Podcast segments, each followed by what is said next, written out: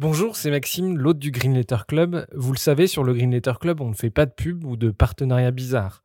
Bref, on est 100% indépendant. Et pour le rester, on a besoin de vos dons. Alors n'hésitez pas à nous donner un petit coup de pouce sur Tipeee, vous trouverez le lien dans la description de l'épisode. Et pour se financer, on organise aussi des fresques du climat ou de la biodiversité et des conférences sur les questions climatiques. Si ça vous intéresse, n'hésitez pas à nous écrire. Un grand merci du fond du cœur et bonne écoute.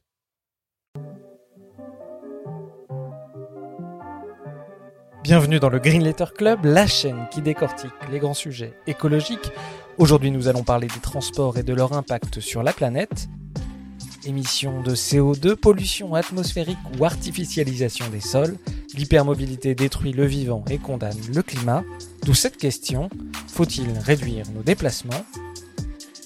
C'est en tout cas l'avis de Laurent Castaignède, ingénieur chez Renault pendant près de 10 ans, auteur d'Hervor, la face obscure des transports, et de La Bougeotte, nouveau mal du siècle. Bonjour Laurent. Bonjour. Euh, vous êtes ingénieur, vous avez longtemps travaillé pour Renault, notamment sur les lignes d'échappement. Euh, vous avez écrit deux livres sur les transports qui sont passionnants. Première question, est-ce que vous pouvez nous raconter votre parcours, comment vous êtes venu à travailler justement sur ces questions de, de pollution liées au transport? Moi, je suis originaire du Pays Basque, donc un endroit pas forcément très pollué, du moins à l'époque. Euh, ensuite, j'ai travaillé dans le bâtiment pendant six ans après avoir fait Centrale à Paris. Euh, ensuite, j'ai travaillé neuf ans effectivement dans l'automobile, donc dans la conception automobile. Donc c'est quand même un gros changement entre être euh, dans, dans les chantiers de bâtiment et passer dans la, dans la conception des voitures sur les véhicules utilitaires, euh, comme vous avez dit, pendant neuf ans. Et euh, je suis parti il y a 12 ans maintenant, donc en, en 2009, pour repartir vers Bordeaux et, euh, et euh, installer, euh, m'installer à mon compte pour faire des bilans carbone.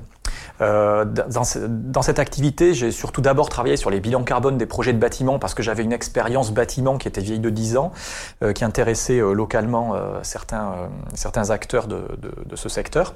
Et puis, j'ai eu un peu moins de missions à un moment qui fait que je me suis dégagé du temps et je me suis dit, tiens, je vais aller, je vais commencer à documenter euh, sérieusement les transports parce que j'ai pas de clients dans les transports alors que j'ai quand même passé une petite décennie dedans.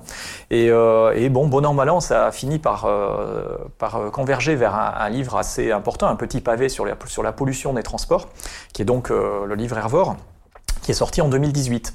Euh, relativement dans l'anonymat au départ, mais euh, petit à petit, il se trouve que ce livre sur la pollution des transports, quand on regarde en librairie les livres sur les transports qui sont centrés sur les transports, c'est essentiellement le progrès technique.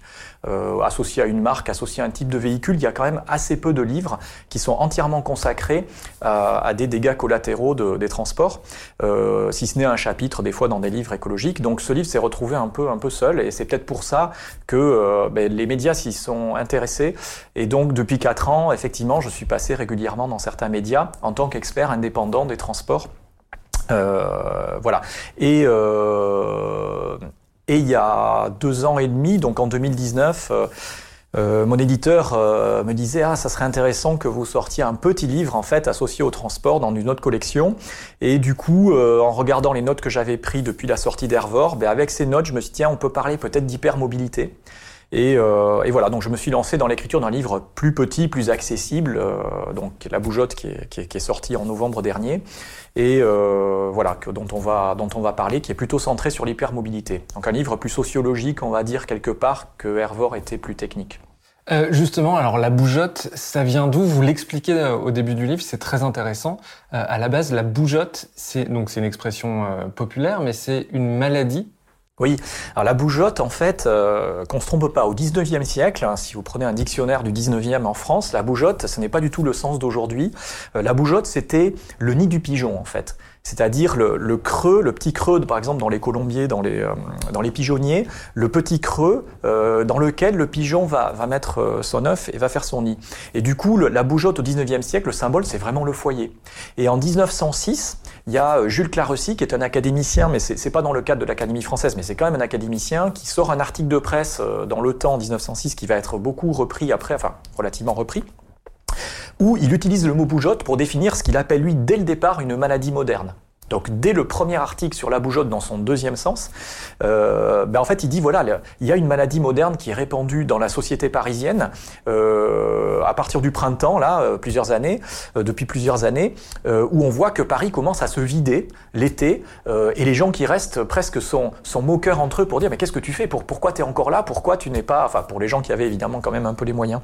mais c'était devenu populaire. Donc évidemment cette maladie, elle existe, elle est définie dès le départ, bougeotte, non comme une maladie. mais bon, évidemment, on sent bien qu'il y a un peu de moquerie derrière, parce que le mot bougeotte, il est basé sur un mot populaire qui est bouger. Et c'est pas un terme médical qui a été retenu, euh, comme je l'explique, euh, plus, plus, qui serait plus euh, issu du grec, comme euh, Jutlar aussi le dit. Et donc la, la, première, première question, ça a été de se dire, mais au fait, la bougeotte, euh, ça date de quand? Ça date pas de 1905. Et donc, ça a été intéressant d'essayer de revoir tout ce qui s'est passé au 19e siècle pour essayer de voir au 19e, c'est comment est véritablement né euh, la bougeotte. Voilà. Et on peut faire remonter euh, au milieu du 19e siècle avec les développements des chemins de fer qui étaient euh, suffisamment à un moment accessibles pour qu'ils commencent à avoir une espèce d'utilisation populaire. Quel est le problème posé par l'hypermobilité?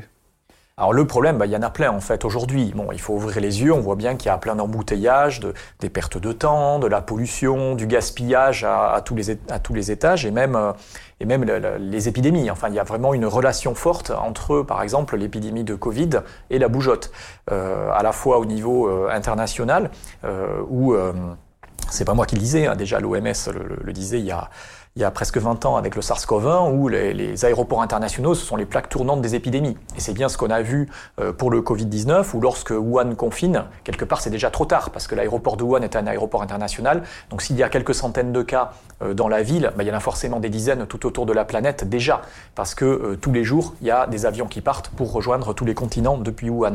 Donc on est on est aujourd'hui dans, dans, un système dans lequel, effectivement, cette hypermobilité, alors à la fois internationale, mais aussi régionale, aussi euh, urbaine, vous avez, euh, pour euh, donc la bougeotte, c'est pas simplement des trajets internationaux touristiques, par exemple, hein, c'est aussi euh, le trajet domicile-travail avec des masses de gens qui font des dizaines de kilomètres tous les jours en transport motorisé juste pour aller travailler. On peut s'interroger sur le fait de comment on est arrivé là.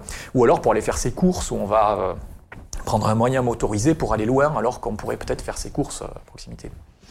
Et euh, en termes plus concrets, ça veut dire que le parc de véhicules, de voitures, de camions, d'avions, il a explosé et il continue d'exploser parce que nous en Europe, on a l'impression que le marché est mature, que non. Alors par, par exemple, euh, bon, on parlait du, du, du transport aérien, mais euh, si on si on si on regarde un petit peu la la, pente en fait depuis quelques années. Il y a quelque chose d'intéressant euh, en regardant le Covid, c'est par exemple, donc le Covid c'est le SARS-CoV-2 et puis il y avait le SARS-CoV-1 qui était euh, fin 2002, début 2003. Euh, donc pas le, même virus. Donc le SARS-CoV-1, c'est quand même pas le même. Le, le, virus du SARS-CoV-1 était beaucoup plus dangereux, les gens tombaient malades immédiatement, et finalement il y a eu que quelques milliers de cas, mais 10% des gens quand même qui ont été affectés en sont morts. Donc c'était quand même un virus très grave. Mais en 17 ans, en 17 ans en fait, Qu'est-ce qui se passe? Ben Oui, vous avez peut-être l'impression de vous dire, nous, en milieu occidental, bon, que les transports motorisés, c'est à peu près les mêmes. Pas du tout. En 17 ans, le transport aérien international, donc on va dire le vecteur de, la pandémisation des épidémies, ou de l'accélération de la pandémisation, en 17 ans, il y a plus de trois fois plus de passagers qui prennent l'avion tous les jours entre euh, 2002 début 2003 et euh, 2019 tout début 2020. Plus de trois fois plus de passagers tous les jours euh, de l'année qui, qui de pays en avion, plus trois fois plus en 17 ans. Et les transports motorisés ensuite au niveau régional, local, mais c'est ça a quasiment doublé. C'est-à-dire le parc de voitures, euh, les trajets en train, tout ça en moyenne, ça a quasiment doublé en 17 ans.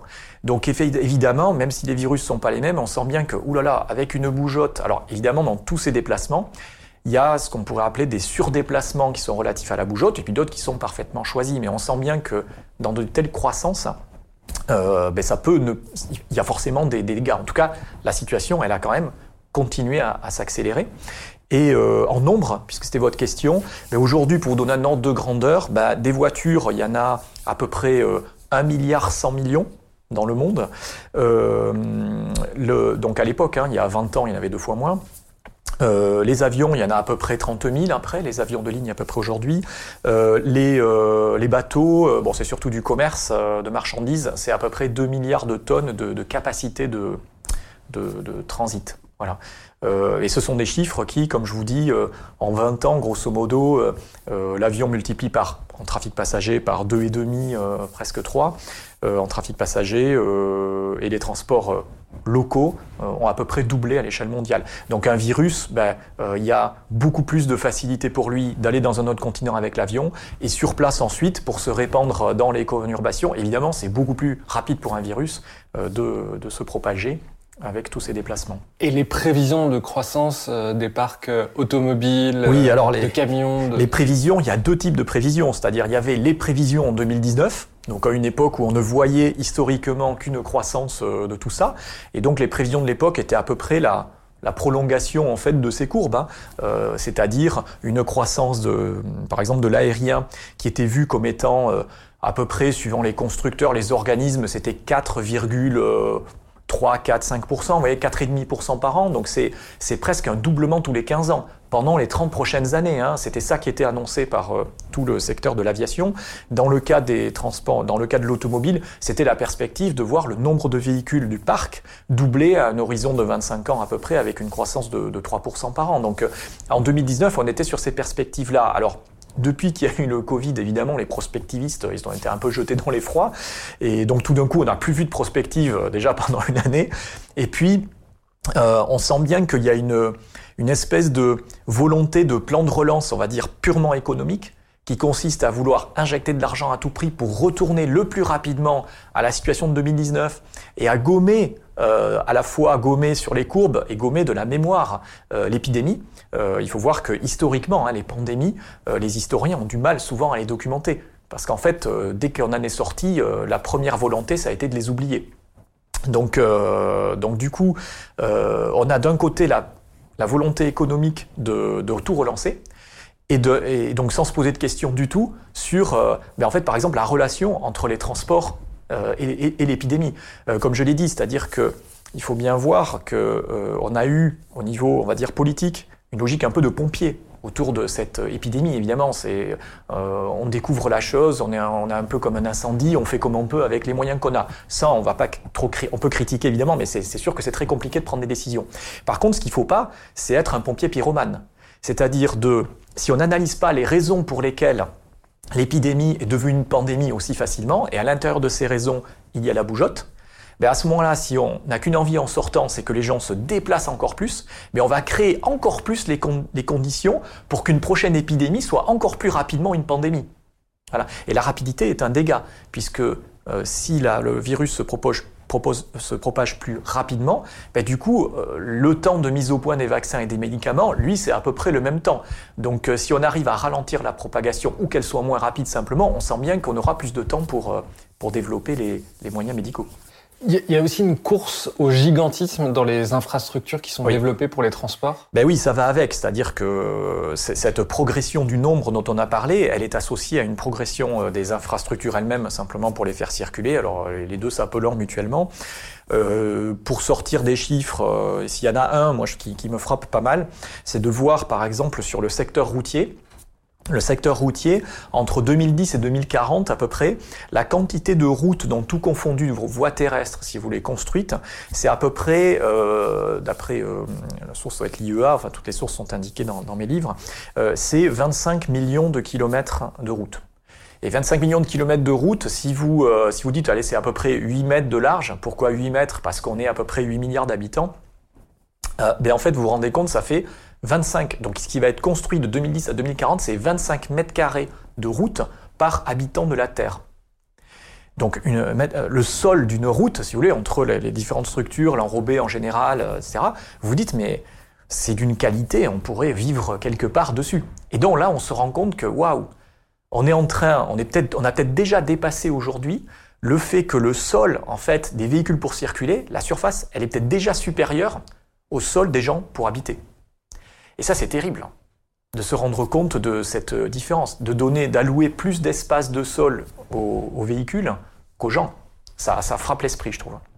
Alors si on parle des transports, c'est évidemment parce que c'est un des principaux postes d'émissions de gaz à effet de serre. Pour avoir des chiffres en tête, ça représente quoi sur les émissions de gaz à effet de serre Il ne faut pas se tromper quand on prend les camemberts, par exemple du GIEC ou autre, euh, la, part de camembert des transports, tourne autour de 20. Mais en fait, attention, euh, dans les parts de camembert que vous voyez, euh, c'est un camembert qui fait 100%. Mais en fait, les transports, c'est pas juste ce qui sort des pots d'échappement des, voitures et des tuyères des, avions euh, ou des cheminées des locomotives pour celles qui sont encore au, fossiles donc au charbon ou au, au fuel, au gazole. Le... Il y a aussi les infrastructures. Donc en fait, il faut et la, et la fabrication des moyens. Donc en fait, quand on s'amuse à aller extraire des parts de camembert, euh, des infrastructures, des parts de camembert de l'industrie, ah non mais il y a un morceau de l'industrie, c'est la fabrication des moyens jusqu'au parking, les routes, euh, les garages, euh, vous voyez tout le béton qui est derrière. Enfin, le béton, c'est très voilà, par exemple. Ouais, on peut.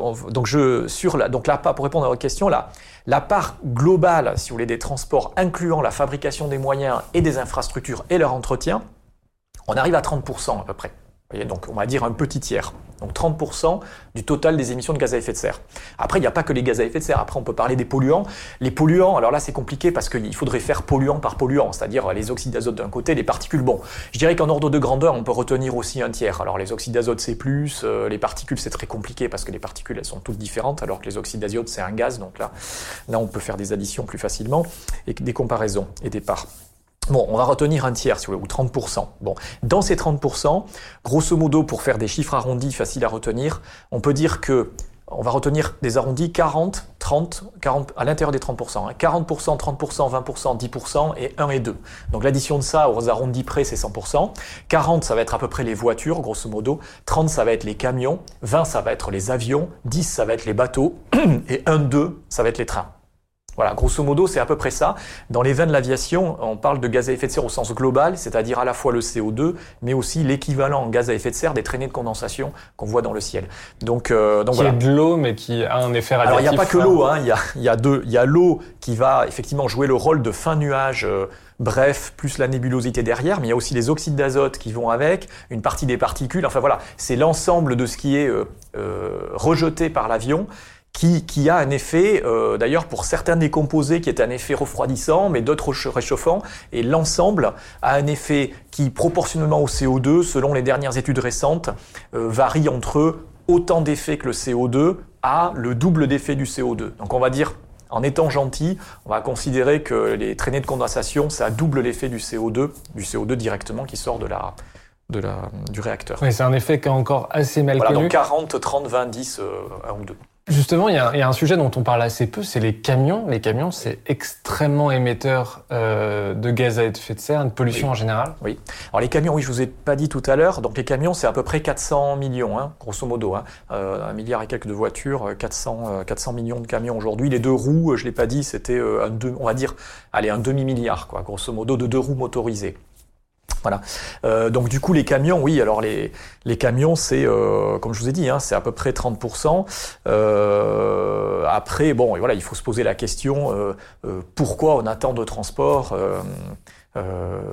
pourquoi on attend d'échanges comme, euh, comme par exemple, vous avez un, des cas qui est lors de l'accident du Mont Blanc, par exemple, hein, euh, où il y avait, je sais plus, 30 ou 40 euh, camions qui avaient complètement brûlé. Et quand on avait analysé ce que transportait le tunnel du Mont Blanc, ce que transportaient ces camions, de mémoire, on s'était rendu compte que sur les 30 ou 40, hein, il y en avait un qui transportait du papier toilette de l'Italie à la France, rempli de papier toilette, et un autre des 30 ou 40 qui transportait du papier toilette, en fait, dans l'autre sens. Vous voyez? Donc, alors, c'était pas la même marque, c'était peut-être pas la même épaisseur, mais bon, à un moment, où vous dites, comment on en arrive là? Il y a un effet euh, qui est peut-être anecdotique, mais qui montre l'impact des transports sur, euh, sur le climat. C'est qu'il atténue l'effet albédo. Les suies déposées sur euh, les neiges oui. atténuent l'effet albédo. enfin, atténue l'effet, enfin, enfin, augmente l'albédo. Ça dépend dans quel sens on prend. En gros, ce que ça signifie, c'est que effectivement, quand les scientifiques vont des fois vers le pôle Nord, par exemple, font des prélèvements, en fait, ils se rendent compte qu'ils retrouvent sur le sol, qui est censé être immaculé, mais en fait, il n'est pas complètement immaculé. On retrouve des, particules, en fait, euh, donc qui sont pas du coup émises localement, hein, ils ne passent rien localement, donc euh, qui arrivent à, traverser des, grandes régions pour se déposer. Et du coup, le blanc immaculé qui reflète très très bien les rayons lumineux est très légèrement grisé. Et du coup, euh, accélère la, alors déjà, réchauffe un petit peu plus l'air, accélère la fonte et participe au fait que ensuite vous avez carrément des régions blanches qui deviennent boueuses. Et là, à ce moment-là, là, tout d'un coup, vous avez un, effet démultiplié qui est localement, l'air devient plus chaud parce que euh, avant c'était parfaitement blanc, provisoirement ça a été légèrement très gris, très clair, et puis là tout d'un coup ça devient de la boue à certains endroits, et là du coup ça, se, ça réchauffe le climat localement.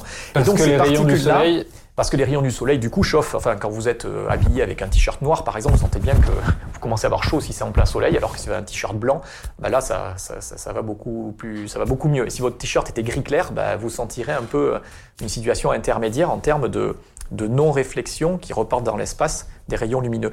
Et ce qui est intéressant de, se rendre compte, c'est que par exemple, à l'époque où on a commencé à faire un bonus-malus sur le diesel, où on disait, tiens, le CO2, il y a- le diesel émet moins de CO2, donc on va avoir un bonus. Et bien à l'époque du, bonus-malus, à une époque par exemple où il n'y avait pas l'obligation du tout de mettre un filtre à particules, ben, rétrospectivement, on se rend compte en fait que si on avait compté l'effet des particules qui, euh, qui en fait pour une partie se redéposent et changent l'albédo comme vous avez dit, et donc il y a une équivalence, les scientifiques sont occupés de ça, de voir quelle est l'équivalence en émissions de gaz à effet de serre de ces particules déposées. Eh bien, on se rendrait compte en équivalence que à l'époque, ben, un diesel sans filtre à particules, eh bien, en fait, vu du climat, c'était autant que l'essence. Donc, par exemple, pendant plusieurs années, les aides qu'on a faites, qui étaient différentes entre les véhicules, mais en fait, rétrospectivement, elles étaient, euh, par exemple, injustifiées. Donc l'albédo, c'est pas négligeable. hein. Et même nos particules émises chez nous en métropole, en France métropolitaine, peuvent se retrouver pour partie sur des surfaces blanches, pas forcément que au- dans le cercle polaire, hein. aussi, euh, aussi sur des, euh, sur des, sur des, toits, des zones blanches qui de- se, se retrouvent légèrement. Ouais, ou dans l'Himalaya, par exemple, c'est très Voilà. présent. euh. Euh, Il y a un sujet qui est intéressant, c'est que l'apparition des transports motorisés a changé notre rapport à l'espace. Les villes se sont étendues à mesure qu'on a développé les transports motorisés. Ah oui, alors bon, ça c'est effectivement, alors, pour essayer de sans, sans se lancer dans trop d'un récapitulé historique, mais déjà au milieu du 19e, on commence à voir le phénomène en Angleterre.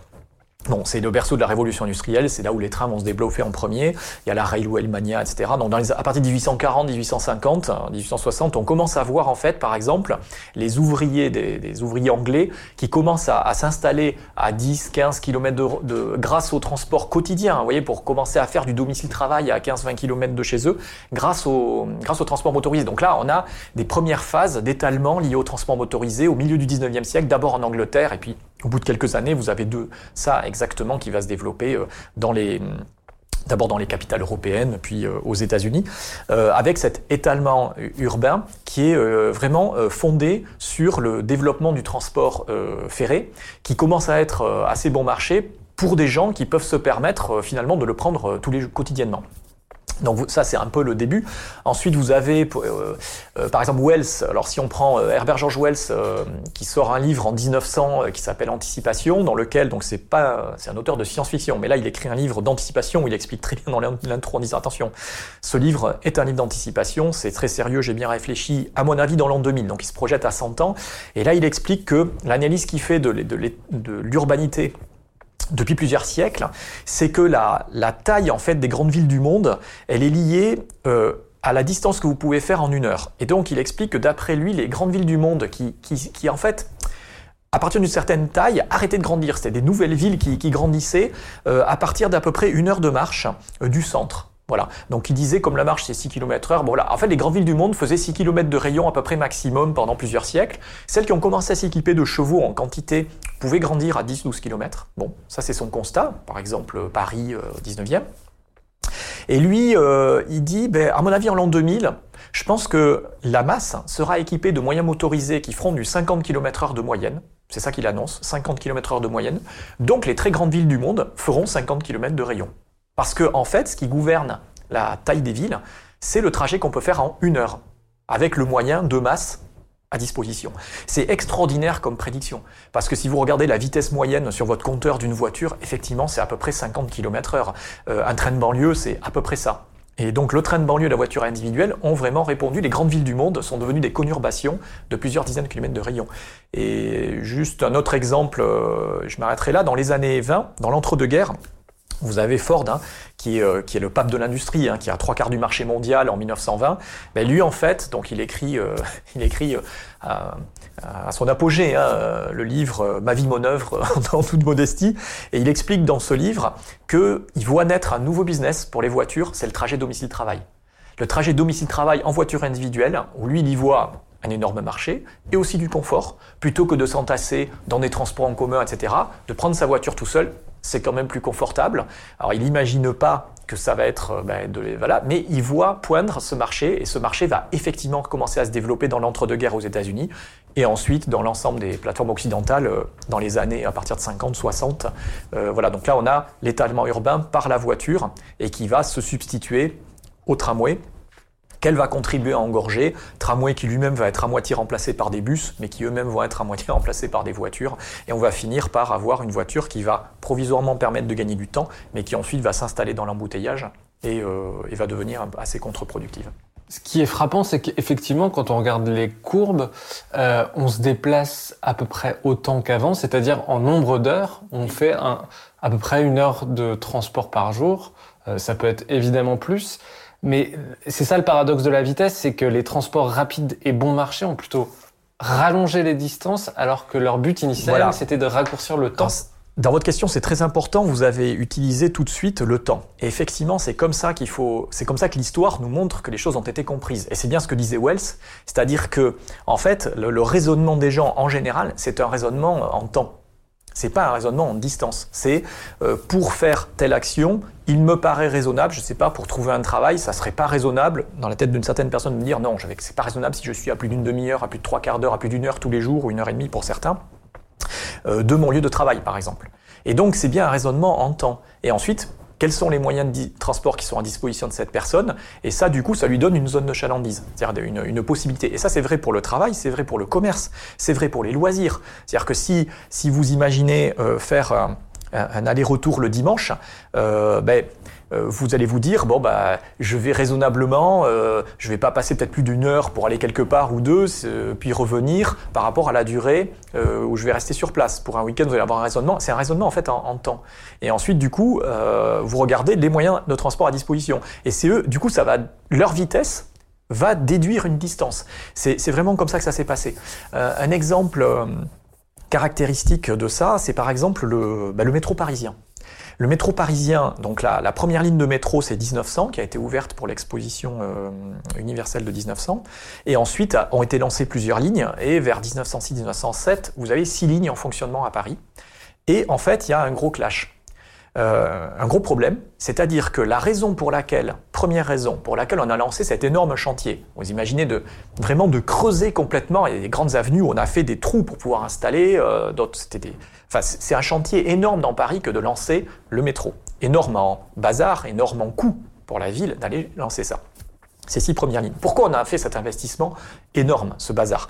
Mais c'est parce qu'en fait, Paris, c'était la ville la plus encombrée du monde au 19e siècle mais vraiment du monde et de loin. Euh, au 19e, vous aviez 100 euh, 000 chevaux, euh, plusieurs dizaines de milliers de, de, charrettes, fiacres, etc. dans la ville, et des comptages qui étaient faits à la fin du 19e euh, sur les grandes villes du monde, donc on va dire Chicago, New York, Londres, sur les grandes avenues. Euh, des gens s'étaient déplacés pour aller compter exactement, hein, comme on compterait le nombre d'essieux, si vous voulez, qui passent par, par heure. Hein. On s'était rendu compte que Paris, mais c'était c'est là où il y avait le trafic le plus intense. Les grandes avenues parisiennes à la fin du 19e, c'était deux, trois fois le trafic des plus grandes avenues londoniennes, vous voyez, donc, euh, ou euh, de Chicago. Donc, euh, waouh et, et, donc, la première raison de construction du métro, c'est on va faire passer, il y a des embouteillages monstres, on va faire passer en sous-sol une partie de ces gens-là, ça va permettre d'alléger le trafic de surface. Et c'est pour ça qu'on a lancé le, le métro parisien. Et au bout de six lignes, qu'est-ce qu'on se rend compte? Mais qu'en fait, le métro fonctionne très bien, super, c'est très utilisé, et le trafic de surface, au lieu de baisser, en fait, il a augmenté. Donc, on convoque les ingénieurs, la société pour dire, mais c'est un vrai scandale. Donc, on est en 1908-1909, et là, vous avez des dossiers produits en conseil municipal de la ville de Paris, hein, des dossiers très sérieux pour documenter un échec, un échec sur le but premier du métro parisien. Et là, l'analyse de l'époque, c'est eh bien oui, ce qui s'est passé, c'est qu'en fait, on a mis à disposition des Parisiens et des étrangers. Les étrangers, c'est ceux qui habitent les villes périphériques. Le terme étranger, ça signifie ça. On leur a mis à disposition quasiment texto un moyen de transport rapide et bon marché. Eh bien, en fait, ils en ont profité pour augmenter la fréquence et la longueur de leur déplacement. Que ce soit pour aller travailler, qu'est-ce qui se passe? Les gens avant le métro, ils vivaient un peu dans un arrondissement, je simplifie, ils y travaillaient, ils y vivaient, ils faisaient leur commerce. Vous leur mettez à disposition un transport comme ça, ils disent Ah ben tiens, tel nouveau travail à l'autre bout de la ville, ben, je peux y aller en métro tous les matins, etc. Donc moment-là, je vais le faire. Ah, les, tel magasin vend, euh, fait, je sais pas, quelque chose de mieux à tel endroit, ben, je vais y aller, c'est l'autre bout de la ville, c'est pas grave. Et donc en fait, il y a eu effectivement un développement économique qui n'était pas forcément voulu au départ, qui était réel. C'est pour ça qu'ensuite on a fait d'autres lignes. Mais, mais par contre, la première raison, bah, c'est un échec. On a développé texto à l'époque le goût du déplacement en mettant ce moyen à disposition. Et ça doit être une leçon pour les générations futures. C'est écrit comme ça. Donc la question qu'on se pose, c'est quelle leçon on a retenue quand on voit qu'on envisage de faire un RER e euh, circulaire pour aller accélérer, euh, transférer en sous-sol des gens qui prennent la francilienne éventuellement en voiture, sans se demander si on ne va pas avoir un effet rebond, exactement comme euh, la leçon qu'on nous proposait de tirer de ce qui s'est passé il y a plus d'un siècle. Là, on est au cœur du réacteur du sujet sur les transports. C'est l'effet rebond qu'on appelle aussi paradoxe de, de Jevons. Euh, à chaque euh, innovation technologique, on a des effets rebonds associés? Ben oui, enfin oui, à chaque oui. Après, euh, bon alors déjà, les, bon, Jevons, c'était à l'époque en fait où euh, donc on est, euh, c'est la la question du charbon, là, donc The Cold Question, en 1865, donc un livre qui sort de Jevons, parce que lui, en fait, on est à une époque où il y a une espèce de contradiction chez les scientifiques, certains qui disent, oulala, là là, les, réserves de charbon anglaises, euh, bon, vu ce qu'on est en train de consommer avec la révolution industrielle, etc., peut-être que dans quelques décennies, euh, bah, il y en aura quasiment plus, là, donc on va avoir un problème de maintien de la révolution, de maintien de cette industrialisation. Donc certains euh, spécialistes de l'époque disaient euh, oulala, là là, on va vers un problème dans quelques décennies. D'autres qui disaient euh, ben non, c'est pas grave parce qu'en fait là, les, on voit bien chaque année le, la machine à vapeur pour produire autant de, de, travail, on utilise de moins en moins de charbon grâce au progrès technique. Et donc Stanley Jevons, il se penche sur ce sujet avec ces deux discours, euh, certains alarmistes et d'autres qui disent non non, c'est pas grave, on fait des progrès techniques, on consomme de moins en moins de charbon à chaque fois. Donc il analyse tout ça et qu'est-ce qu'il en sort de, de son analyse, c'est de dire ben non, en fait on, commet une erreur. Certes, effectivement, le progrès technique va se continuer certainement, etc. Et on consomme de moins en moins de charbon pour obtenir le même travail d'une machine, mais comme elle devient plus économiquement intéressante, en fait, elle se multiplie. Le nombre de machines se multiplie, leur puissance grossit, on crée des nouveaux marchés. Et donc du coup, euh, c'est pas parce que euh, unitairement il y a du progrès technique qu'automatiquement euh, on va ne pas avoir un problème de réserve. Donc c'est là qu'il commence à, ben, c'est l'effet rebond dont on parle. Voilà, c'est pas parce qu'on a du progrès technique, le progrès technique il a un effet. Et ça on le, on le retrouve aujourd'hui sur euh, plein de plein de sujets. Euh, par exemple, prenons Prenons, tiens, prenons l'automobile et l'aviation. Il y a des sujets extraordinaires qui sont, par exemple, est-ce que vous avez une idée Allez, depuis 1950, à peu près, en 70 ans, quel est le, euh, en, euh, pour faire un certain trajet, euh, quel est le, gain en consommation de carburant et effet sur le climat, par exemple, de l'automobile et de l'aviation depuis 70 ans? Alors, vous pouvez vous dire, ah tiens, on a gagné la moitié, etc. Et en fait, le gain, c'est à peu près zéro. C'est extraordinaire parce que en litres au 100, une voiture conçue dans les années 30, bon, donc avec la guerre, on va dire, elle est, elle est sortie en 45-50, mais les ingénieurs des années 30, à l'époque, ils considéraient que la consommation en litres au 100 d'une voiture, c'était à peu près autant de litres au 100 que de centaines de kilos de masse à vide. Okay autant de litres au 100 que de centaines de kilos de masse à vide. Quel est le poids des voitures à l'époque qui sortent, euh, on va dire, des années 40 Mais en gros, les petites voitures, c'est même pas 500 kilos. Et les grosses, bon allez, ça peut aller, disons, vraiment les grosses, aller jusqu'à une tonne et demie, deux tonnes. Donc en fait, vous êtes entre 5 litres au 100 et 20 litres au 100. Aujourd'hui, la consommation des voitures, on va dire à, essence, etc. Bon, ben, les petites voitures en ordre de grandeur, c'est à peu près 5 litres au 100. Et les gros pick-up euh, américains énormes, bon voilà, vous arrivez à 20 litres. Donc en gros, grosso modo, en litres au 100, alors évidemment, qu'est-ce qui se passe? Il y a eu du progrès technique, hein, très important, mais ce progrès technique, il n'a pas conduit à une réduction de consommation finalement par kilomètre. Alors il a conduit à du confort, évidemment, de la rapidité, euh, plein, plein de choses connexes. Mais il ne faut pas croire que le progrès technique a permis une réduction de consommation. Donc c'est exactement le paradoxe de Jevons sur l'automobile. Dans l'aviation, vous avez la même chose. C'est-à-dire que euh, depuis les années 60, en fait, les, les moteurs, enfin les, les, avions, le progrès technique, c'est euh, une division par 4 de la consommation depuis euh, les années, on va dire 60. Ok, division par 4, oui, extraordinaire. Oui, sauf que on a oublié que dans les années, en fait, à partir de la fin des années 50, des années 60, on est passé des avions à hélice aux avions à réaction. Et sur un même trajet, on a multiplié par deux à l'époque la consommation. Donc les avions à réaction, en conso, ont divisé par 4. Mais si vous remontez 10 ans en arrière, ah, on a fait x2. Donc déjà, x2 divisé par 4, vous n'êtes plus qu'à diviser par 2. Mais il y a un autre phénomène qui s'est passé dans les années 60, c'est que lorsqu'on est passé le parc à basculer des avions à hélice aux avions à réaction, qui étaient plus puissants, plus rapides, donc on a gagné en rapidité, on est passé de 600 à l'heure à 900 à l'heure, mais on a gagné aussi en altitude, parce qu'ils étaient plus puissants, ils pouvaient voler plus haut. Et donc on a créé les traînées de condensation. Dont on parlait tout à l'heure. Et donc ces traînées-là, on a dit, ça a doublé à peu près l'effet sur le climat. Donc le bilan, c'est que si vous faites un trajet Paris-Rome, par exemple, en 1950, ou un trajet Paris-Rome aujourd'hui, ben, vu du climat, c'est euh, ben, pareil. C'est étonnant. Alors vous allez euh, aller plus vite, évidemment. Bon, euh, vu du climat, c'est zéro. Sauf que l'écart, c'est zéro. C'est-à-dire tout le progrès technique, finalement, il a été ben, dans du confort, de la vitesse, hein, pas de problème. L'écart, l'écart est zéro, unitaire. Mais alors le trafic, par exemple, alors euh, de 1950 à, à 2019, c'est fois 300. C'est fois 300 le trafic. Donc l'impact de l'aviation en 1950 sur le climat était complètement négligeable euh, et, et, aujourd'hui devenu quelque chose. Et la voiture, vous imaginez le nombre de le parc automobile euh, à la sortie de la deuxième guerre mondiale par rapport à aujourd'hui, il a été complètement démultiplié. Euh, on a parfois tendance à croire qu'il suffit, par exemple, quand il y a des, des zones qui sont embouteillées, de rajouter une nouvelle voie pour, pour euh, désengorger le trafic. Euh, ça, c'est inexact. C'est-à-dire que, en fait, euh, quand on rajoute une nouvelle voie, le, but c'est de se dire tiens, il y a des, y a des embouteillages et bah tiens, si on l'élargit, on va fluidifier, les gens vont gagner du temps. Et en fait, qu'est-ce qu'on constate quelques années plus tard? Alors assez rapidement que ça s'engorge de nouveau. qu'est-ce qui se passe dans le phénomène? C'est que ben, En fluidifiant, on a accéléré. Les gens ayant gagné du temps, mais raisonnant sur les temps de parcours, ben, qu'est-ce qui se passe au bout de quelques années? Ils en profitent pour gagner de la distance.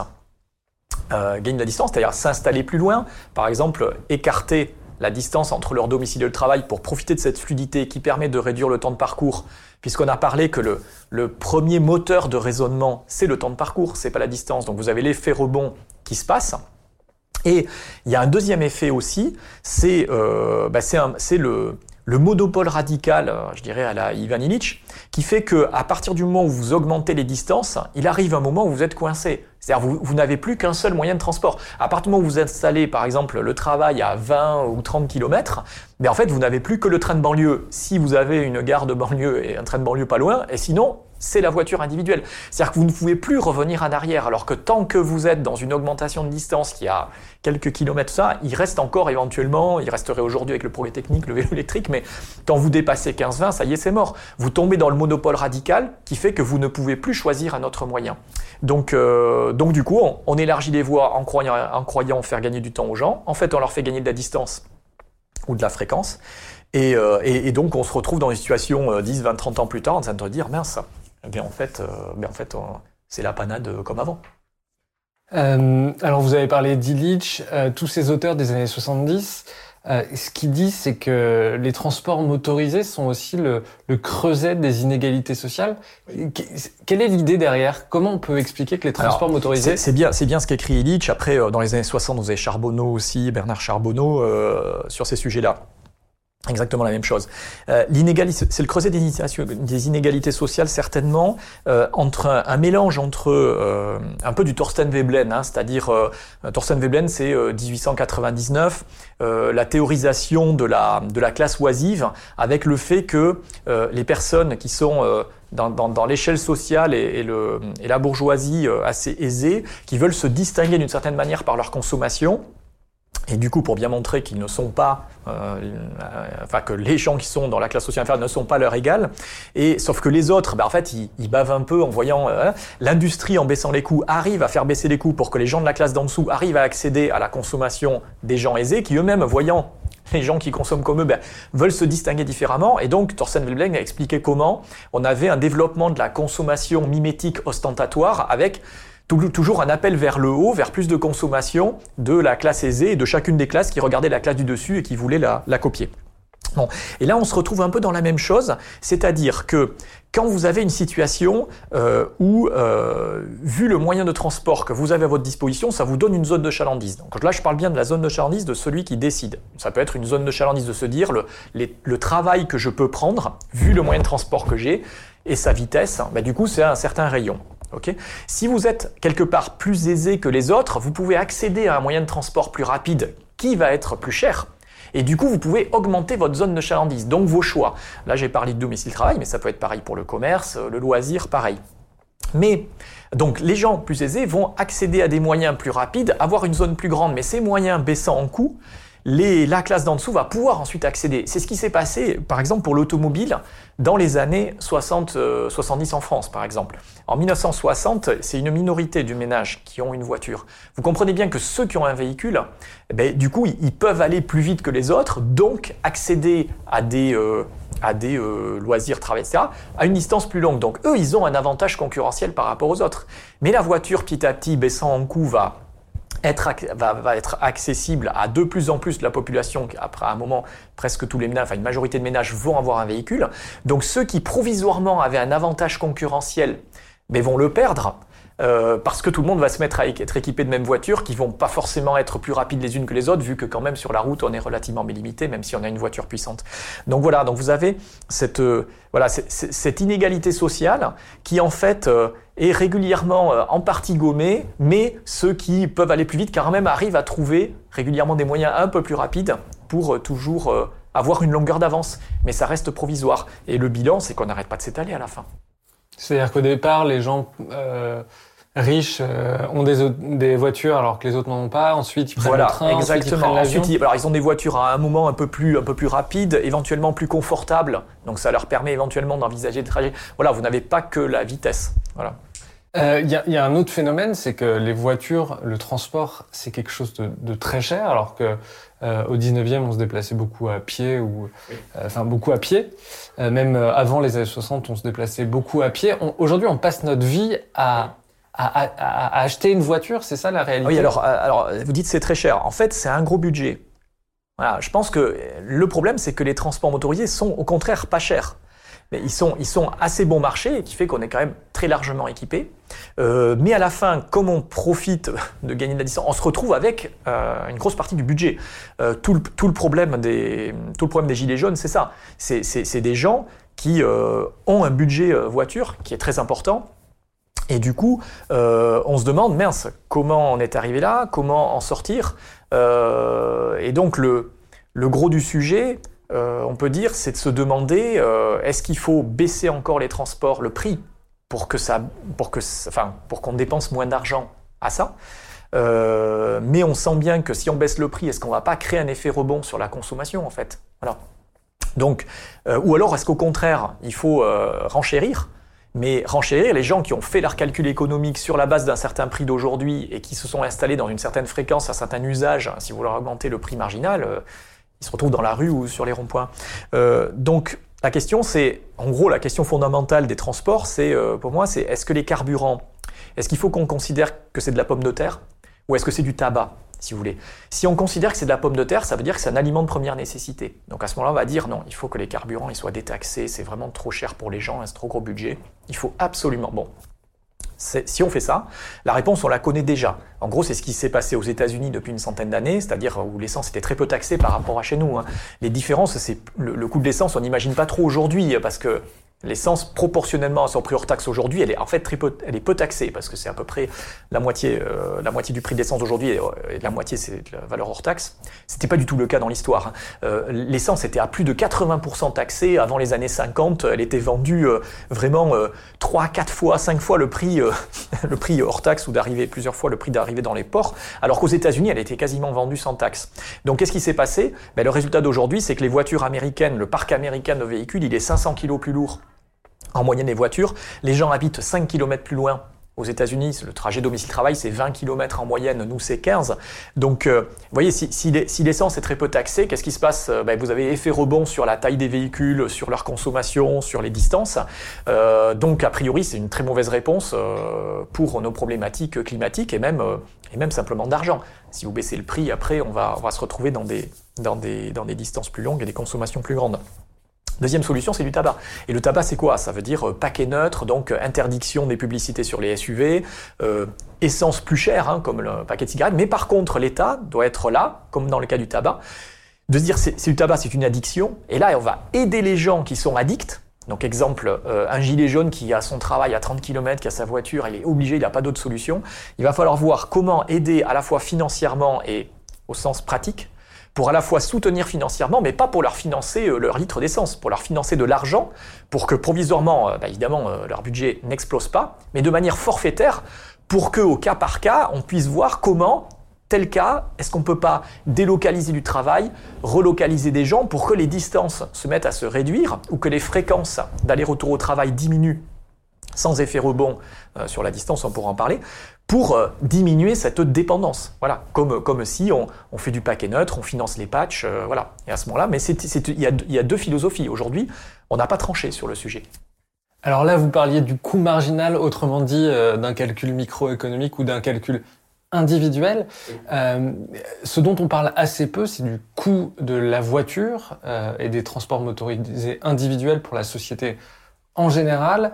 Euh, on a l'impression, parce que l'essence est très taxée, que ça couvre largement euh, tous les coûts de la, voiture, d'infrastructure. Mais en fait, on se rend pas compte, mais euh, les maladies, euh, l'obésité, le, les maladies cardiovasculaires, les accidents, euh, le bruit, euh, tout ça coûte des centaines de milliards par an à la société. En fait, ce que je, enfin, la conclusion à laquelle je voulais arriver, c'est que la voiture individuelle coûte extrêmement cher à la société. Alors, c'est vrai que pour dire simplement, euh, on n'arrête pas de parler par exemple du déficit chronique de la SNCF, mais il faut bien voir que si, si on, la, charge des infrastructures, on la, on la, on la mettait sur le dos des constructeurs automobiles, en gros, ils seraient tous faillites en fait. Hein. Ils feraient tous faillite. donc du coup, aujourd'hui, effectivement, quand on achète un véhicule, on ne paie que la construction d'un véhicule. Un petit peu comme si vous achetiez par exemple euh, une maison. Et puis en fait, c'est euh, la collectivité qui achète le terrain, qui achète le, qui fait construire la, dalle du rez-de-chaussée en béton, etc. Et puis vous, vous achetez une maison, euh, vous achetez juste une maison préfabriquée qu'on va poser dessus. Aujourd'hui, quand vous achetez une voiture, c'est ça qui se passe. Vous voyez, vous ne payez que le, que le produit industriel qui va se poser sur la route. La route, elle est payée par la collectivité. C'est l'ensemble des contribuables qui va payer la route. Et donc déjà le coût marginal d'achat euh, est distordu. Alors cette, euh, cette question que vous avez dite là, euh, qui était de se dire, comme j'ai dit dans l'entre-deux-guerres par exemple, que l'essence était taxée à plus de 80%.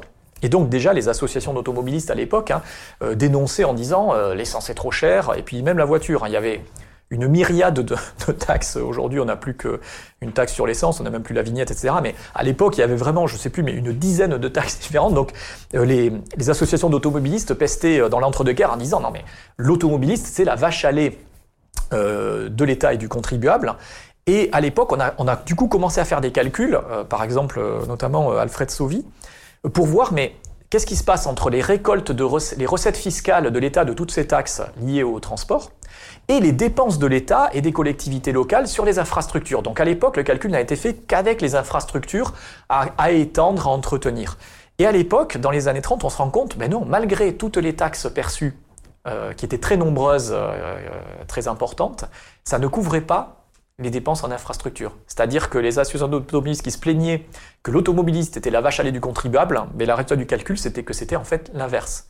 C'est-à-dire que, en fait, c'est le contribuable qui finançait l'automobilisme, dans un équilibre financier qui ne prenait en compte que les infrastructures. Dans les années 60, il y a eu de nouveaux débats, parce que l'essence était toujours très taxée. Des calculs ont été refaits, aboutissant exactement à la même conclusion, c'est-à-dire les taxes toujours très importantes sur les carburants ne couvraient pas, euh, ainsi que les vignettes, ne couvraient pas les dépenses d'infrastructures. Aujourd'hui, euh, bah, la situation elle serait clairement encore pire. Alors certes, par rapport à l'époque, on est un peu moins dans l'extension, je parle de la France, on est un peu moins dans l'extension des infrastructures, par contre on a encore toujours beaucoup d'entretien, mais comme vous l'avez souligné, il y a tout à fait d'autres dépenses aujourd'hui qui ne sont pas couvertes du, point de vue marginal par celui qui prend la décision d'acheter un véhicule et de rouler avec. Euh, et en fait, effectivement, vous avez dit euh, toutes les histoires de la pollution, bah, toutes les maladies, euh, la sécurité sociale qui finance les gens qui sont malades de la pollution de l'air, euh, c'est pas du tout les, les automobilistes qui les, qui les financent, c'est la collectivité. Euh, sur les accidents, même s'il y a les assurances payées par le conducteur, elles ne couvrent pas la totalité des dépenses des accidents. Le changement climatique, pareil, lié au CO2, vous parlez, après, qu'est-ce qu'on va provisionner Normalement, il faudrait provisionner vis-à-vis de la future adaptation euh, au changement climatique, bah, cette provision, c'est le contribuable. Donc aujourd'hui, il est très clair que si on voulait équilibrer les comptes, mon sentiment, c'est que grosso modo, le prix d'achat des véhicules, il faudrait le doubler tranquillement, pour au moins, au moins. Et puis euh, l'essence, euh, mais c'est au moins clair, clairement à 3 euros tranquille qu'il faudrait la mettre. C'est tranquillement à 3 euros le litre. Donc vous imaginez l'explosion derrière. Mais par contre, automatiquement, l'État ben, aurait beaucoup moins de dépenses puisque les recettes augmenteraient. Et euh, il faudrait voir comment ensuite redispatcher vers l'ensemble de la population pour plutôt avoir une logique de ben, désensibilisation euh, des usages addictifs des transports motorisés. Pas tous, hein, il ne s'agit pas de... Je ne suis pas en train de dire qu'il faut supprimer, supprimer, etc. Mais avoir la partie bougeotte qu'on pourrait parler, du, parler de sur d'hypermobilité, de surdéplacement. Hein, il ne s'agit pas de d'avoir plus d'avions, d'avoir plus de voitures, c'est pas du tout ce que je suis en train de revenir au cheval. Hein. Euh, J'ai fait des petits calculs comptables, vous montre que si on revenait au cheval, même en effondrant les puissances, euh, l'écurie à gérer, hein, c'est complètement ingérable. Donc euh, voilà, mais, d'avoir, d'essayer de sortir du, caractère addictif en fait des déplacements. Oui, alors là, c'est une étude qui date d'un peu, enfin, de 2012, je crois, de l'université de Dresde, qui avait fait le calcul sur l'ensemble de, de l'Europe, qui disait que ça coûtait 1600 euros par an par personne de, de, posséder une voiture, y compris aux gens qui n'en possèdent pas du coup. Euh, juste, euh, du coup, on va, on va commencer à parler des solutions. Euh, est-ce que ça veut dire que euh, remplacer finalement le parc de voitures thermiques par un parc de voitures électriques, ça n'est pas la solution. Que la question qui se pose, c'est que tout le monde n'ait pas accès à une voiture individuelle. Oui. Alors dans votre question, déjà, il y a, euh, je dirais qu'il y a pas un biais, mais il y a un sous-entendu. Vous parlez de remplacer le parc. Donc le mot remplacer sous-entend une substitution, mais c'est bien le discours euh, C'est le discours des, des industriels Exactement. et même, même de des nombreux hommes politiques. Voilà. Donc en fait, on parle de, de remplacer. Mais remplacer, en fait, euh, déjà, on, ça sous-entend une substitution. Mais en fait, déjà, c'est pas ce qui est en train de se passer. C'est-à-dire que vous avez une, croissance, en fait, perpétuelle du parc. Donc, euh, on n'est pas strictement dans une substitution. Ça, c'est il y, y, a une addition globale, comme on disait, le, parc mondial n'arrête pas d'augmenter. Donc, même si, on va dire, en, en France, il est, euh, il est assez stable. Donc, déjà, déjà, attention, il y a un mélange entre substitution et addition. Euh, si par exemple vous développez, euh, je citerai aucun exemple, mais peut-être certains le reconnaîtront, une petite voiture électrique mais qui est utilisée par des gens qui, si elle n'existait pas, ben, seraient dans les transports en commun à vélo ou à pied. Et à ce moment-là, ils se retrouvent tout seuls dans leur petite voiture électrique. Vous imaginez, elle a beau être électrique, on peut se poser des questions, etc. Ça sera une addition complète. Même si éventuellement au kilomètre, elle est un peu moins carbonée, éventuellement, ça sera une addition. Donc il faut bien faire attention déjà dans la question, se demander, mais attends, est-ce qu'on est vraiment dans la substitution pure ou est-ce qu'on est dans l'addition? Ensuite, euh, dans le cas de la voiture électrique, il y a un autre sujet qui est que le fait que on a une batterie qui est quand même très émissive, qui a un impact environnemental à fabriquer, qui du coup, lorsque la voiture démarre, elle vient d'être fabriquée, elle fait son premier kilomètre, ben, la, la version électrique, en fait, elle a plus d'impact à sa fabrication. Donc, si on développe parmi ce parc des voitures électriques qui roulent peu, mais à ce moment-là, on va jamais en fait euh, amortir. Si ce sont les véhicules thermiques qui roulent pas beaucoup qu'on transforme en électrique, ben on, a, on, aura du mal à amortir la, fabrication de la batterie. Bon, ça c'est un premier point. Ensuite, le deuxième, c'est la substitution. Juste pour, Pardon, pour oui, comprendre la oui, fabrication de la batterie, oui. c'est parce qu'il y a des métaux et que ces métaux, la métallurgie, ça demande énormément de CO2 à produire. Euh, il y a à la fois l'extraction, mais il y a aussi le, le millefeuille à, à, fabriquer. Enfin, euh, une batterie, c'est vraiment, un, on est un peu dans l'électronique, si vous voulez, et donc il y a beaucoup d'électricité dans les étapes successives. Électricité qui est, euh, alors après la question c'est est-ce qu'elle est charbonnée cette électricité parce que les usines sont par exemple en Chine? Est-ce qu'elle est un peu moins par chez nous? Mais par chez nous, attention, euh, il faut faire très attention. C'est pas parce qu'en France, par exemple, on a une électricité moyenne, pas trop carbonée. Là, on est en train d'augmenter la demande. Hein. Donc on est plutôt en électricité marginale, une augmentation de demande, donc les calculs sont plus complexes et souvent beaucoup plus carbonés. Si on se demande, ah oui, mais on augmente la demande électrique, à la fois parce qu'on construit une nouvelle usine, qui va fabriquer des batteries par exemple, et puis après on va rouler, faire rouler des voitures qui vont se recharger. Euh, tout ça, admettons en substitution de véhicules thermiques euh, qui n'ont pas besoin de cette usine de batterie et qui euh, ne croisent jamais le réseau électrique parce qu'ils roulent avec euh, du, du, fossile. Donc en fait on est, attention, on est dans des augmentations de demande électrique. Donc en face, euh, quels sont les moyens supplémentaires qu'on va mettre en place pour fabriquer, admettons, de l'électricité bas carbone, euh, sachant que les moyens qu'on met en place normalement aujourd'hui, ils sont plutôt d'abord pour substituer les, les, énergies fossiles que de permettre une augmentation perpétuelle de demande. Ce qui quand même se passe au niveau mondial depuis plusieurs décennies, où quand vous voyez effectivement la, progression des énergies renouvelables au niveau mondial, mais vous voyez en fait que c'est une addition.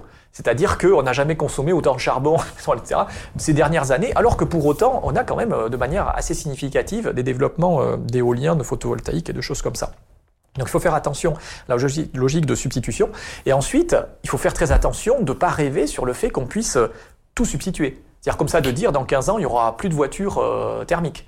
C'est-à-dire que si c'était qu'un seul pays comme la France qui décidait ça dans son coin et que les autres, euh, tout à fait, ça serait jouable. Mais vous avez en gros petit à petit tous les pays occidentaux qui rêvent de substituer la totalité de leur parc. Et là, quand vous imaginez tous les métaux, les mines à ouvrir, les, tout le processus industriel, euh, les mines à ouvrir avec des métaux dont certains sont très mal répartis sur la planète, euh, encore plus concentrés dans certains lieux que le pétrole, euh, plus donc toutes ces mines à ouvrir, les conditions géopolitiques derrière, tous les processus, les usines successives de, tout le process industriel, euh, c'est enfin moi ça me paraît déraisonnable d'imaginer que tout le monde occidental va passer à l'électrique comme ça en 15 ans. Ça me paraît juste industriellement infaisable. Donc pour moi, c'est une illusion. Sachant qu'en plus, si on veut faire passer tout le parc, ça veut dire qu'on va indistinctement faire passer des véhicules, comme je disais, euh, soit qui roulent euh, pas souvent, soit des véhicules complètement surdimensionnés. C'est-à-dire, par exemple, si euh, le véhicule électrique, il a une batterie pour pouvoir avoir une, une, autonomie très confortable, pour de temps en temps pouvoir faire un long trajet, vous vous dites qu'il y a peut-être un tiers de la batterie ou la moitié qui est assez justifiée pour les trajets, on va dire, de, euh, quotidiens ou hebdomadaires. Et en fait, la deuxième moitié de la batterie, mais elle, sert euh, une fois par mois peut-être, vous voyez, pour des longs trajets. Et là, vous vous dites, mais euh, la deuxième moitié de la batterie, c'est du gaspillage. Est-ce que ça serait pas mieux, cette deuxième moitié, de l'installer sur d'autres véhicules, peut-être dans d'autres pays, et sur d'autres véhicules, par exemple, de se dire, tiens, les deux roues Aujourd'hui, on parle que de la voiture, vous m'avez parlé de la voiture, mais il y aurait une priorité de l'électrification, par exemple, c'est les deux roues, et tous les deux roues au niveau mondial. Tous les deux roues. Non pas pour le CO2, parce qu'un deux roues, ça consomme quand même pas trop d'essence, mais par rapport à la pollution et au bruit.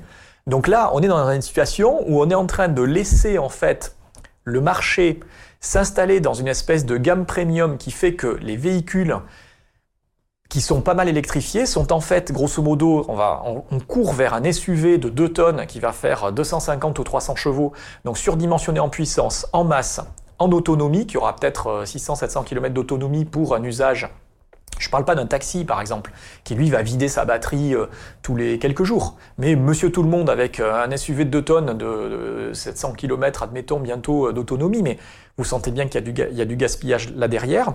Des deuxièmes voitures éventuellement de ménage qui vont rouler pas beaucoup, électriques là aussi, alors que, alors que la priorité, ça serait les véhicules intensifs, taxis, livraison, etc. Et les deux roues. Or, les deux roues, par exemple, aujourd'hui, on n'en parle absolument pas.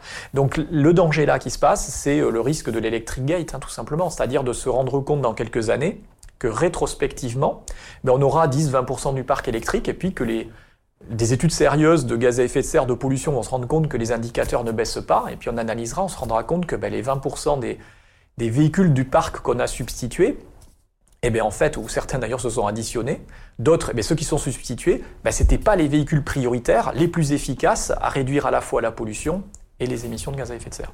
Alors Laurent Castagnette, vous êtes nommé ministre des Transports. Qu'est-ce que vous faites? Quelles sont les d'État Quelles sont les grandes euh, les grandes mesures qu'il faudrait mettre en place pour baisser notre addiction à la mobilité et baisser les émissions et les pollutions? Oula, alors là, ça serait ça serait énorme. Il y aurait un grand champ. Euh, il y a déjà euh, un premier sujet dans des vraiment des, des logiques quand même un petit peu radicales parce qu'on sent que sans forcément, comme je disais, de retourner à, la, mobilité équine. Mais euh, je pense qu'il y a un gros sujet, à partir du moment où l'histoire, euh, qu'il faut arriver à, clairement euh, faire comprendre, c'est-à-dire, enfin, faire comprendre, on va dire, informer Aujourd'hui, il faut voir que l'histoire euh, de, la technique en général, elle est complètement mise de côté des enseignements. Hein. C'est-à-dire que euh, dans mon école d'ingénieur, euh, à l'époque, je veux dire, l'histoire du progrès technique dans notre esprit, ce qu'on apprend au collège, au lycée, et puis éventuellement, et encore, il n'y a même pas, c'est de se dire, tiens, l'histoire des techniques, c'est des inventions. Alors chaque invention, ah oui, c'est super, on a inventé, je sais pas, l'ampoule électrique en telle année, etc. On se dit, ah oui, c'est que du, bah, c'est que du bonheur derrière et du progrès. Donc déjà, euh, le premier sujet, c'est euh, voilà, il faut qu'on arrive à s'acculturer sur l'histoire des techniques, je dirais au même niveau qu'on est cultivé sur euh, l'histoire politique. C'est en fait, en, gros, surtout dans le domaine des techniciens, des ingénieurs, etc. C'est-à-dire qu'ils aient un peu la même connaissance de l'histoire que des gens qui sont, je sais pas moi, à Sciences Po, qui font de, voilà, ils savent que comme tout le monde, il y a eu des guerres, etc. Que la démocratie c'est pas forcément si rose que ça. Il y a des, il y a des contre-exemples parfois. Qui ont conduit à des régimes totalitaires.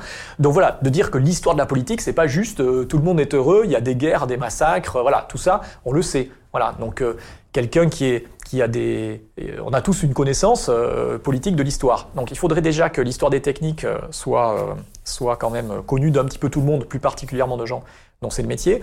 Ensuite, au niveau vraiment concret, il faudrait qu'on arrive à à, arrêter euh, clairement la croissance des gabarits, des puissances, des nombres. Enfin voilà.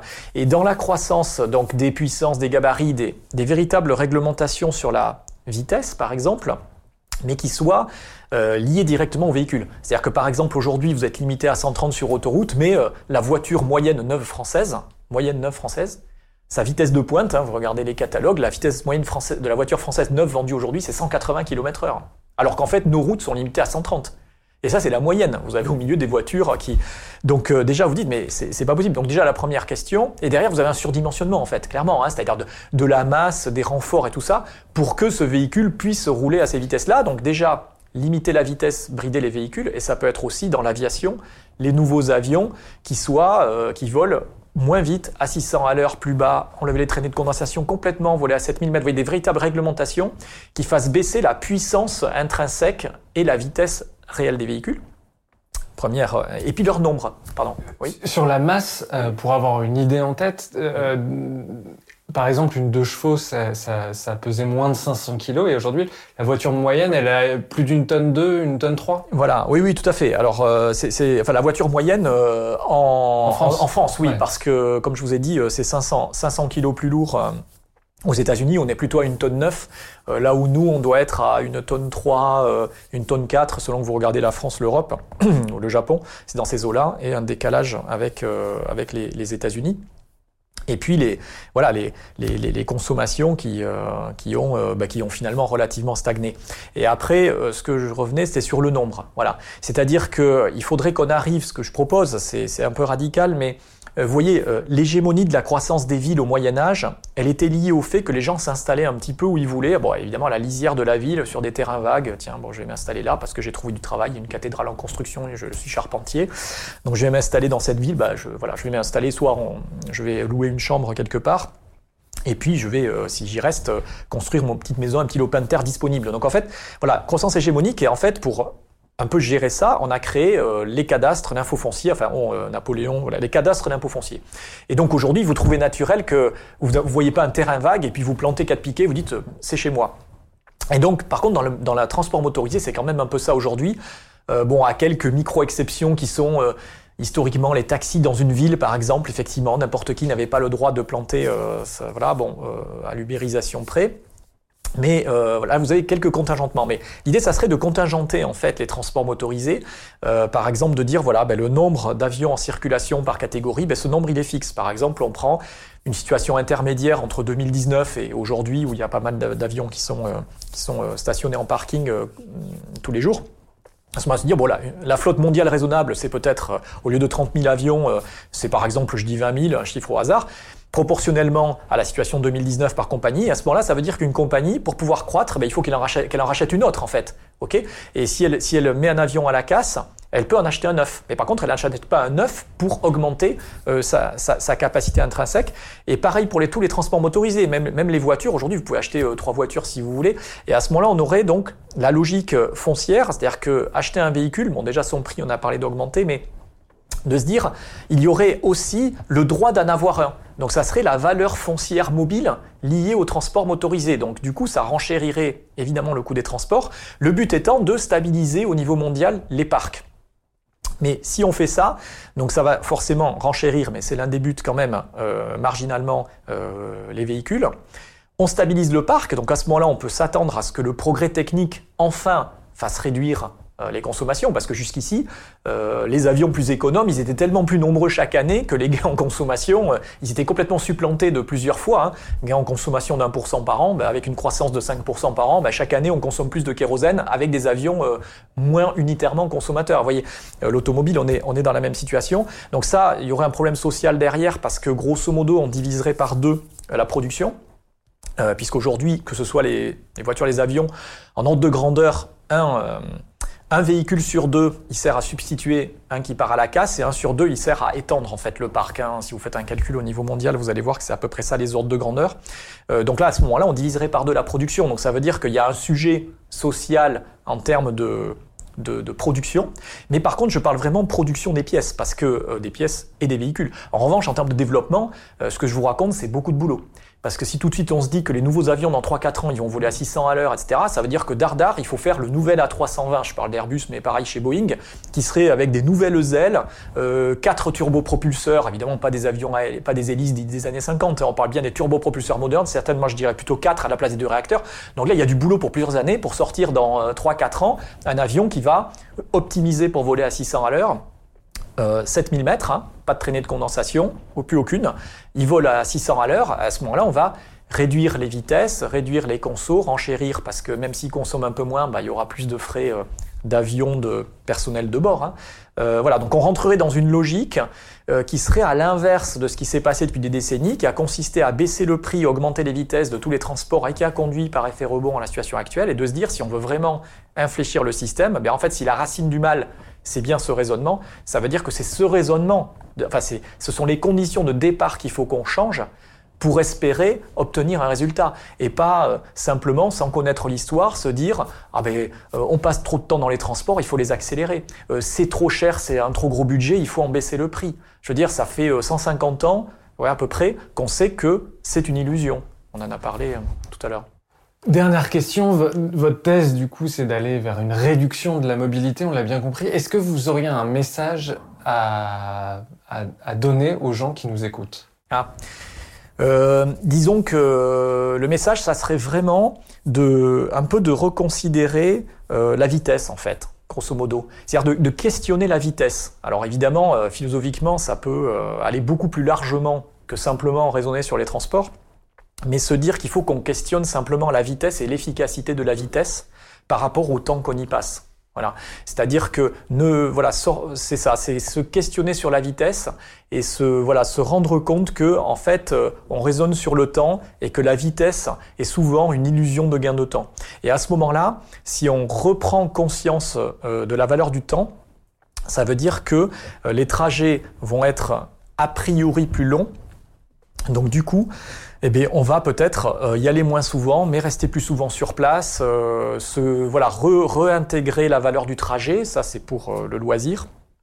Et, et, dans le cas des transports du quotidien, c'est pareil, de se dire je passe tant de temps, bah, si la vitesse était plus lente, peut-être que j'y gagnerais en fait. Voilà. alors qu'on a aujourd'hui un discours qui est plutôt vous y gagnerez si la vitesse s'accélère. Voilà, donc c'est vraiment questionner l'importance de la vitesse, de, l'idéologie de la vitesse dans nos mentalités. Laurent Castagnette, un grand merci d'être venu dans le Green Club. Merci à vous. Et à bientôt. Merci. Un grand merci d'avoir écouté cet épisode. Si vous aimez le Green Letter Club, n'hésitez pas à vous abonner au podcast ou à laisser un commentaire sur Apple Podcast. Ça nous aiderait beaucoup à être plus visible sur les plateformes. Nous n'avons aujourd'hui qu'une petite trentaine de commentaires alors que vous êtes des milliers à nous écouter chaque semaine. Un grand merci et à bientôt.